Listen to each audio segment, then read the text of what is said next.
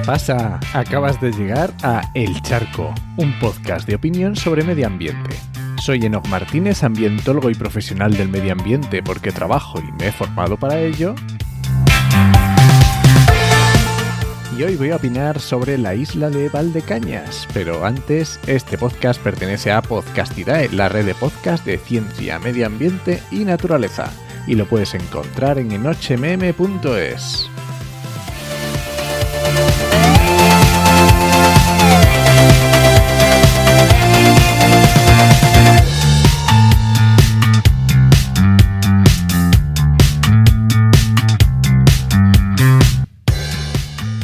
Pues justo Valdecañas, la isla de Valdecañas, la mencioné hace poquito en el charco sobre fraguas como ejemplo de saltarse la ley para construir donde uno quiere. Aunque obviamente no es lo mismo, ¿vale? No, no tiene nada que ver. Por si no lo conoces, te voy a contar un poco la historia de Valdecañas y siéntate porque esto es, vamos, para, para alucinar. La historia empieza en 2006, bueno, un poquito antes, pero en el 2006 la Junta de Extremadura da el visto bueno al proyecto y además lo declara como proyecto de interés autonómico, o, se llaman PIR, proyecto de interés regional. Y ya Adenex, CODA, Ecologista de Nación lo recurrieron, ¿no? Este nombramiento. Igualmente en el 2007 comienzan las obras y todo, bueno, va siguiendo ahí. Bueno, esto es resumido, ¿vale? Porque por medio pasan muchas cosas, pero así, a, a saltos, ¿no? En 2011, el Tribunal Superior de Justicia de Extremadura lo declara ilegal. Y a los 20 días de declararlo ilegal, el PP y el PSOE cambian la ley del suelo diciendo que la mera inclusión de unos terrenos en la red ecológica Natura 2000 no determinará por sí sola su clasificación como suelo no urbanizable. Toma ya. En 2012 los tribunales dicen que si, que si quieren parar las obras, le dicen a los denunciantes que tienen que poner una fianza de 41 millones de euros. Agárrate. O sea, alucina. Claro, obviamente, pues estas organizaciones ecologistas no los tenían. En 2014, el Tribunal Supremo da la razón al Tribunal Superior de Justicia de Extremadura y dice que hay que demoler y restaurar. Dices tú, ¡ah, genial, increíble, perfecto! Pero si estamos hablando de 2014. Esto no acabó aquí. En 2019, el Tribunal Supremo dice que la modificación de la ley del suelo, aquella que habían hecho, fue inconstitucional, obviamente. Seguimos. En 2020, el Tribunal Superior de Justicia de Extremadura ordena demoler lo que haya medias, pero lo que ya está dice que, que lo respetemos porque no afecta al medio ambiente. O sea, esto es un cúmulo de despropósitos, de recursos de unos y de otros, y esto es alucinante.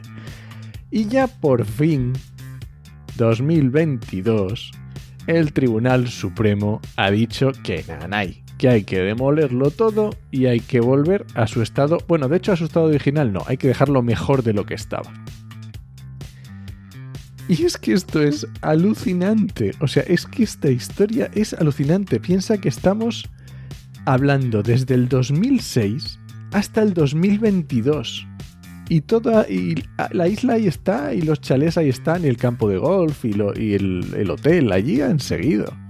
Y de hecho, en enero de 2021, el Tribunal Constitucional declaró eh, todo esto que, declaró justo, a, tenor de esto, que toda la red Natura eh, no era urbanizable. Y de hecho hizo un charco, el charco 42, hablando de esto. O sea, que es que esto es alucinante. Vale, pero dirás tú, vale, desde el 2006 hasta el 2022, pero ¿ahora qué? claro, porque eh, ¿puedes seguir esto hasta el infinito en los tribunales? Pues mira, resulta que ahora la promotora reclama a la Junta 192 millones de euros que destinaría en gran parte a cumplir la garantía que suscribió con los dueños tras la primera sentencia. Ojo al dato. La promotora se, comprometió con muchos de los propietarios a recomprar la vivienda al mismo precio en el caso de que se llegara al derribo. Pero es que además estas garantías se dieron con el visto bueno del director general de urbanismo y ordenación del territorio que había entonces, porque claro, decían que eran legales, aquella, por aquella pequeña modificación que luego se demostró que era inconstitucional. Y claro, ¿cómo va a pagar estas garantías esta promotora que además está en concurso de acreedores? Pues pidiéndoselo a la Junta, porque ya que la Junta le dio las garantías, pues entonces pagas. Así que esta promotora está en juicio contra la Junta, de hecho está desde el 2015, lo que pasa que se quedó como ahí en un pause hasta que se solucionara el, el lío judicial. Y además es que no es la única reclamación. En total tiene unas tres reclamaciones por 215 millones de euros. Y ahora, además, si habéis seguido la noticia este, de hace poquitas semanas del, del Tribunal Supremo, resulta que tenemos ahora una campaña de acoso y derribo contra los que desde un principio tuvieron claro que esto era ilegal las típicas voces de que es que no, esto crea empleo, es que va a destruir la zona, es que la gente no, no tiene para vivir. Pero vamos a ver, si vives en un desierto, entiendo que te montes Las Vegas y lo llenes de casinos porque no hay otra forma de ganarse la vida. Lo puedo llegar a entender. Pero si vives en un entorno tan espectacular como es el norte de Extremadura, digo el norte porque lo conozco, conozco el norte de Extremadura y me encantan. Y es que es precioso. Y además es que la zona, no solo medio, medioambientalmente, es que si te fijas en la foto de este episodio, esta foto es, la he hecho yo, o sea, que, he vivido al lado, y son una foto de, las ruinas eh, romanas del Templo de los Mármoles, de la, eh, una, una, villa o una, una, población que era Augustóbriga. O sea, que es que hay recursos y no solo ambientales. Así que, ¿de verdad no se te ocurren formas mejores de ganarte la vida que con el ladrillo y campos de golf? Por favor. Así que, como conclusión, los inútiles no se van a acabar nunca. Así que, sinceramente, no tengo ni idea de cómo vamos a conseguir mantener a salvo el patrimonio ambiental que tenemos. Se, admiten sugerencias.